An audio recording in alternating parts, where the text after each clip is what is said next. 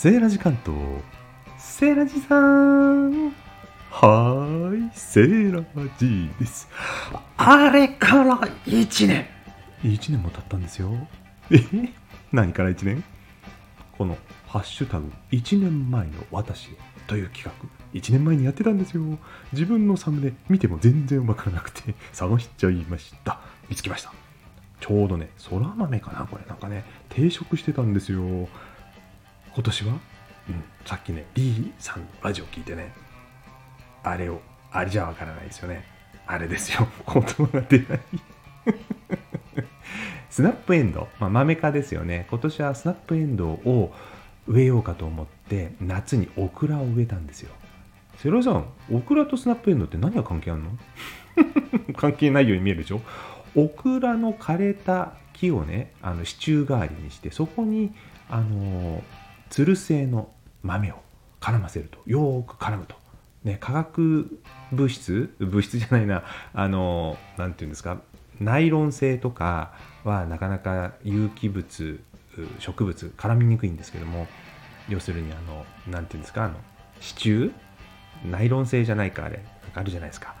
えー木とかは有機物同士はよく絡んでくれるんですけど無機物のね人間の作った素材って絡まないんですよね。セラさん1年前の話するんじゃないの？そうでした。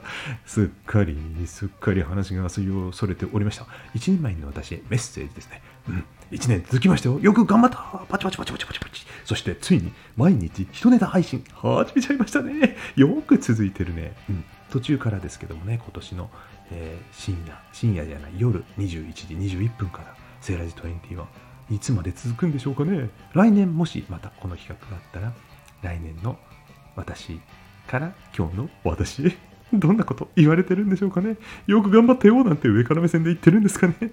ということで、なんとか楽しく続けさせていただいてます。変化するのがすごくわかりますね。去年の声聞いてると暗いんだ、また暗いんですよ。この笑顔とかね、笑いがあんまりないんですね。これですよ、これ。なんかしら笑いながらね、楽しく喋るっていう術を1年かけて身につけてきたのかななんていう風な気もいたしました。皆さんにとって1年前の自分へのメッセージ何かございましたら一緒に企画参加してみましょう。私もね、皆さんのところにも聞きに行かせていただきたいと思います。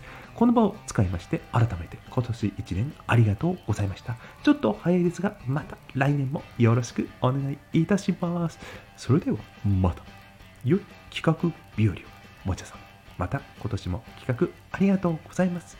バイバイ。